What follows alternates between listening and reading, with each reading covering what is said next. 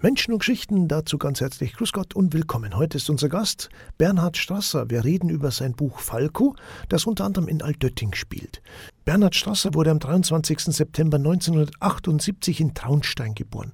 Seine Kindheit und Jugend verbrachte der Berufsberater in Kirch an Schöring. Mit 17 Jahren ging er als Austauschschüler in die USA. Ein Kurs, den er an der amerikanischen Highschool belegte, hieß Creative Writing, also ein Schreibkurs. Seither brennt er für das Schreiben. Als Teenager schrieb er über die Liebe, fühlte aber schnell, dass er emotional von den Schattenseiten des Lebens inspiriert wurde, denn der Tod ist dem Traunsteiner oft und intensiv begegnet. Meine Kollegin Maxi Heigl hat ihn in Altötting getroffen, wo er aus seinem Buch Falco vorgelesen hat.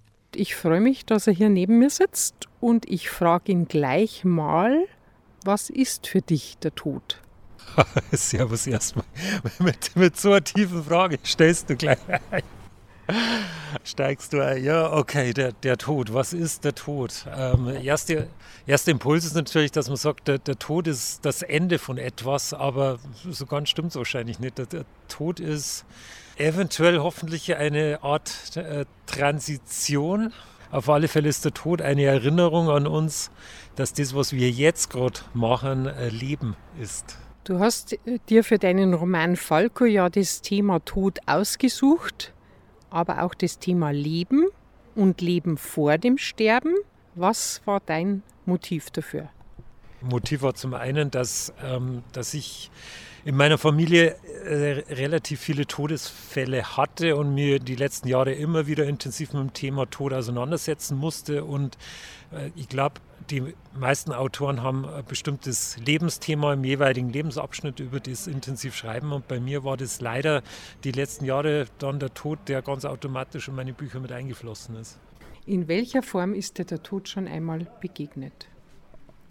Ähm, leider ging es vor einigen Jahren los, dass, dass der Tod sich in meiner direkten Nachbarschaft, in meiner Verwandtschaft, äh, einen nach dem anderen geholt hat. Da hat es erst die Onkels und Tanten erwischt, dann kamen sie immer näher, dann ähm, sind leider meine Eltern ähm, beide gestorben und dann später kam dann auch noch meine eigene Generation dazu. Dann ähm, der Mann meiner Schwester, der bekam die Diagnose Glioblastom und das ist äh, leider ein Todesurteil, das ist ein Gehirntumor und das ist eben äh, eines der Themen, die sie im, im Buch Falco dann auch behandelt hat.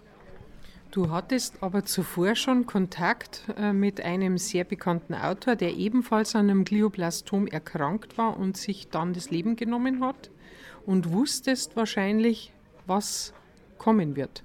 Das war für mich eine recht schwierige Geschichte, weil ich mir ähm, ganz intensiv mit dem Leben und Sterben von Wolfgang Herrndorf auseinandergesetzt habe. Das war zu seinen Lebzeiten schon mein Lieblingsautor. Ich habe dem seine Literatur wirklich genossen. Chick, äh, geniales Buch, Sand. Ich habe äh, alles gelesen von ihm und nach seinem Tod äh, wurde sein, sein Tagebuch äh, veröffentlicht. Er hat nämlich im Internet einen Blog veröffentlicht, wo er ja, so eine Art Sterbebegleitung. Er hat einfach geschildert, wie es bei ihm gesundheitlich immer schlechter geht und wie er dann auch seine Pläne schmiedet, wie er seinem ja, Triggerwarnung, Suizid, wie er seinem Leben ein Ende setzen möchte, bevor er das äh, aus der Hand nehmen muss. Und ja, und auf einmal erfahre ich, dass diese schlimme Krankheit, von der ich wirklich viel wusste, jetzt auf einmal bei mir in der eigenen Familie ist. Hast du dann da schon mit deinen Planungen für den Roman begonnen? Die Planungen für den Roman, das war natürlich äh, alles, alles später. Wenn, wenn du so eine Diagnose hörst in der Familie, du, man ist da nur in einem Tunnelblick und man, man, man lebt da wirklich nur von Woche zu, von Tag zu Tag, von Woche zu Woche und denkt über solche Sachen gar nicht nach. Ist dein Roman deine Art zu trauern um deinen Schwager? Jein. Also natürlich steckt Trauerarbeit drinnen in diesem Roman, aber ähm, in dem Roman ist noch viel, viel mehr drin. Ich habe natürlich habe ich mir vorgestellt, ich möchte meine eigene Version von Chick schreiben. Ich möchte äh, eine Chick-Version, wo er durch, durchs bayerische Voralpenland mit dem Auto fährt. So habe ich mir das immer vorgestellt. Und ähm, irgendwann also die, diese Pläne, die gab es schon lange. Bloß irgendwann ist ja dann das Thema mit der Krankheit, mit dem Glioblastom dazu gekommen und ich, ich dachte dann, jetzt da ich noch mehr über diese Krankheit weiß, als mir jemals lieb äh, gewesen wäre, hat meine Romanfigur jetzt leider das Pech, dass er diese Krankheit bekommen muss. Und warum wurde Altötting Schauplatz des Geschehens? Altötting, das ist wahrscheinlich jetzt einfach ein Zufall, aber ich erinnere mich, dass ich auf, auf irgendeiner Lese Tour oder äh, auf einer Lesung mal mit meiner Cousine drüber gesprochen habe, wo wir über die alten, alte Eding-Geschichten äh, geredet haben, weil ähm, wir waren als Kinder immer mit unserer Oma, die hat uns, es hat immer geheißen, immer wenn der Kuckuck das erste Mal schreit, dann fahren wir nach Alt Eding. War natürlich zufälligerweise immer der 1. Mai. Das haben wir aber als Kinder damals nicht so überrissen. Und da sind wir mit dem Zug mit unserer Oma gemeinsam nach Alt Eding gefahren ähm, sind in die, die Kirche gegangen, haben uns den Tod von Ehringer angeschaut und ich habe mich da nicht mehr daran erinnern können, aber ich habe da ein bisschen zum Recherchieren angefangen, habe mir den live mal angeschaut, den Tod von Ehring und das hat gearbeitet in mir und irgendwann habe ich mir gedacht, der muss ins Buch rein. Jetzt hast du ihn ja vor einigen Wochen persönlich kennenlernen können. Du bist Auge und Auge mit dem berühmten Sensenmann von Altötting gestanden. Was hat das in dir ausgelöst? Also an dem Tag war ich tief bewegt das, das hat man mir vielleicht auch gesehen. Also das, hat schon, das war schon was Besonderes da drin zu sein. Ich gebe zu, ich hab dann, irgendwann habe ich den Drang nicht mehr nachgeben können. Ich habe mir ange, angepasst und ich verzeihe heute noch die Geschichte, boah, der Tod von Eding. Ich bin einer von den wenigen Menschen, der, der den schon lange darf.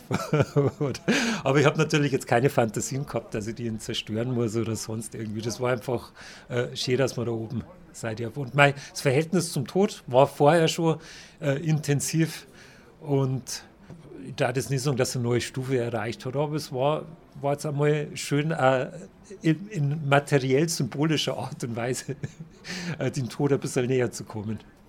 Der Tod ist eigentlich von Anfang an Bernhard Strassers ständiger Begleiter, denn der Autor aus Traunstein trägt den Namen eines Toten, den seines Onkels Bernhard, der als Baby in den Wirren des Kriegsendes 1945 verhungert ist. Eine emotionale Hypothek, mit der er umgehen muss und kann. Darüber spricht er jetzt unter anderem mit Kollegin Maxi Heigl. Zunächst geht es aber nochmal um sein Buch Falco. Jetzt ist der Protagonist in deinem Roman ein junger erwachsener Mann. Ihm gelingt es richtig zu leben, trotz seiner tödlichen Diagnose. Vielleicht auch gerade deshalb. Glaubst du, dass man als junger Mensch wenn man vielleicht das Leben noch gar nicht so kennt, mit dem Tod einfacher und besser umgehen kann als als Erwachsener, wo man schon viele Erfahrungen gemacht hat, wo man schon weiß, was Leid ist, was Trauer ist? Ich glaube, dass, dass das so, so eine Denkweise ist, die man, die man vielleicht irgendwann mal rückblickend so hat, aber in dem Moment, wenn man jung ist, hat man ja nicht die Erfahrung, was, was kann jetzt da noch alles kommen. Also klar, man ahnt, es kommt da noch ein Haufen, äh, aber ich glaube, dass diese Auseinandersetzung in, in jeder Altersphase schwierig sein könnte, wenn es überraschend kommt. Weil die meisten Leute mehr, wisst ihr dann schon so ab 50, 60, 70, so jetzt ist es irgendwann langsam so weit, dass wir darüber nachdenken sollten. Aber das Thema intensives Leben ich, ich hoffe jetzt mal nicht, dass es eine Altersgeschichte unbedingt ist. Wie hätte jetzt der 17-jährige Bernhard Strasser reagiert? Der 17-jährige Bernhard Strasser hat sehr viel schon über den Tod nachgedacht und hat, also ich, ich bin so ein Mensch, ich habe ich hab so ein Syndrom, ich habe immer das Gefühl, dass ich zu viel versammelt habe. Und äh, ich fühle mich immer älter, als ich eigentlich bin ich warte mal, bis das jetzt kippt irgendwann, dass ich mich jünger fühle, als ich, eigentlich bin. Das kommt vielleicht ab der Midlife-Crisis irgendwann. Aber als Kind ich, oder als Jugendlicher habe ich das immer gehabt, dass ich, mich schon, dass ich mir recht alt vorgekommen bin und schon immer so Fantasien und Gedanken gehabt habe, was war jetzt, wenn ich bald sterben darf. Wie ordnest du die Idee einer alten Seele ein? Finde ich eine ganz spannende Idee. Bei, bei einigen Leuten heißt es ja, dass die, dass die sowas haben klar, jetzt, da können wir das Thema Glauben dazu. Glaubt man daran, dass die Seele unendlich ist und eventuell, ob es sogar sowas wie Wiedergeburt gibt? Ähm, es ist eine Glaubenssache, aber es ist schon auffällig, dass manche Menschen auch in jungen Jahren eine unglaubliche Weisheit schon haben. Gehörst du dazu? Ach, glaube ich nicht. Nein, ich mir jetzt nicht vorstellen. Ich, also gibt es sicher andere, wo das besser passt wie bei mir. Jetzt stehst du auch mit deinem Vornamen in einer Tradition, wie du mir erzählt hast. Du bist also ein, ein Bernhard, ein, ein Bernhard, der nach einem Bernhard heißt, nach einem Kind, das früh verstorben ist. Was macht das mit dir oder was hat das mit dir gemacht? Äh, genau, die Geschichte habe ich ja letztes Mal erzählt, dass ähm, in, in, den letzten Kriegsjahren gab es noch einen Onkel von mir, ähm, oder mein Onkel, der, das waren Zwillinge, und da hat leider nur einer die, die Kriegswirren oder diese harten Jahre 45 überlebt und der hieß Bernhard. Und äh, der, der gestorben ist, ist Bernhard. Und deswegen glaube ich, dass ich ähm, Bernhard heiße. Und das ist, es ist für mich ein schöner Gedanke, zu wissen, dass ein Name, der in der Familie mal eine wichtige Rolle gespielt hat, dass, dass der immer noch da ist. Das, ja, mir, freut das. Ich, für mich ist das eine schöne Geschichte, die ich ganz gerne mal weiter erzähle. Über sich selbst sagt der Autor Strasser, das Schreiben hat mich durch die schönsten und die schrecklichsten Phasen meines Lebens begleitet. Ich hoffe, dass die entstandenen Texte und Geschichten andere, wie ein guter Freund in den Höhen und Tiefen des Lebens begleiten. Mit Falco, seinem aktuellen Roman über das Sterben eines jungen Mannes, ist ihm ein Buch gelungen, das gerade jungen Erwachsenen Impulse an die Hand gibt, wie man mit todkranken Gleichaltrigen umgehen kann. Maxi Heigl hat den Autor getroffen. Kann man das sagen, was bleibt von uns, wenn wir sterben? Ist jetzt bei dir ein Vorname und was noch?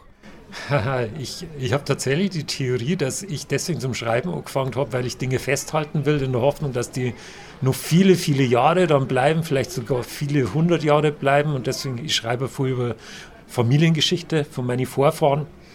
Ähm, das, das ist bei mir ein großes Thema. Dinge festhalten, die ansonsten vielleicht verloren gehen. Und das merkt man, besonders wenn innerhalb von kürzester Zeit eine komplette Generation wegstirbt, da, da gehen Geschichten verloren, die sind einfach weg, die gibt es dann nicht mehr. Und was kommt nach dem Tod?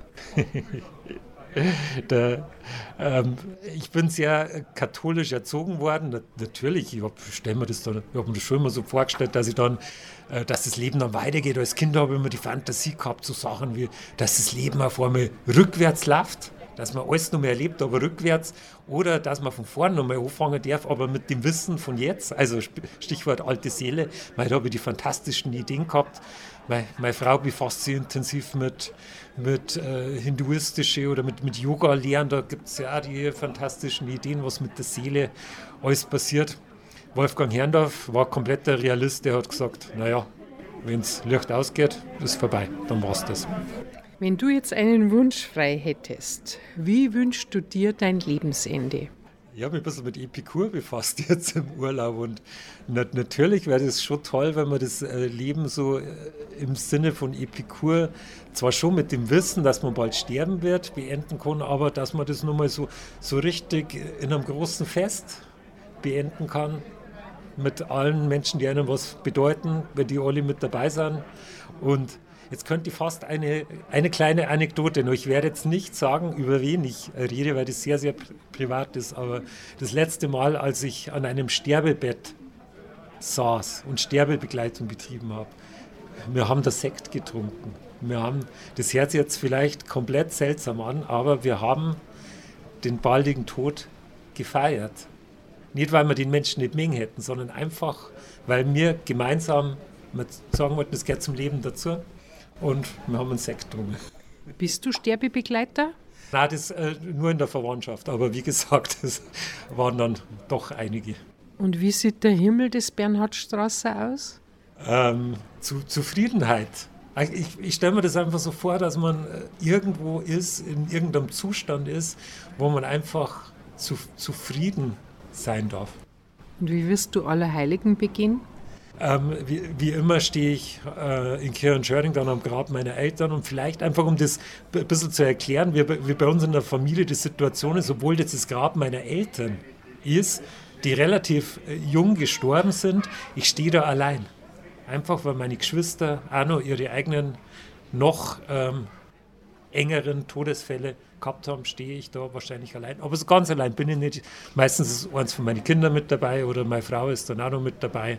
Und äh, danach treffen wir uns sowieso dann irgendwo alle gemeinsam im, im ähm, großen Rahmen der Restfamilie, die noch da ist.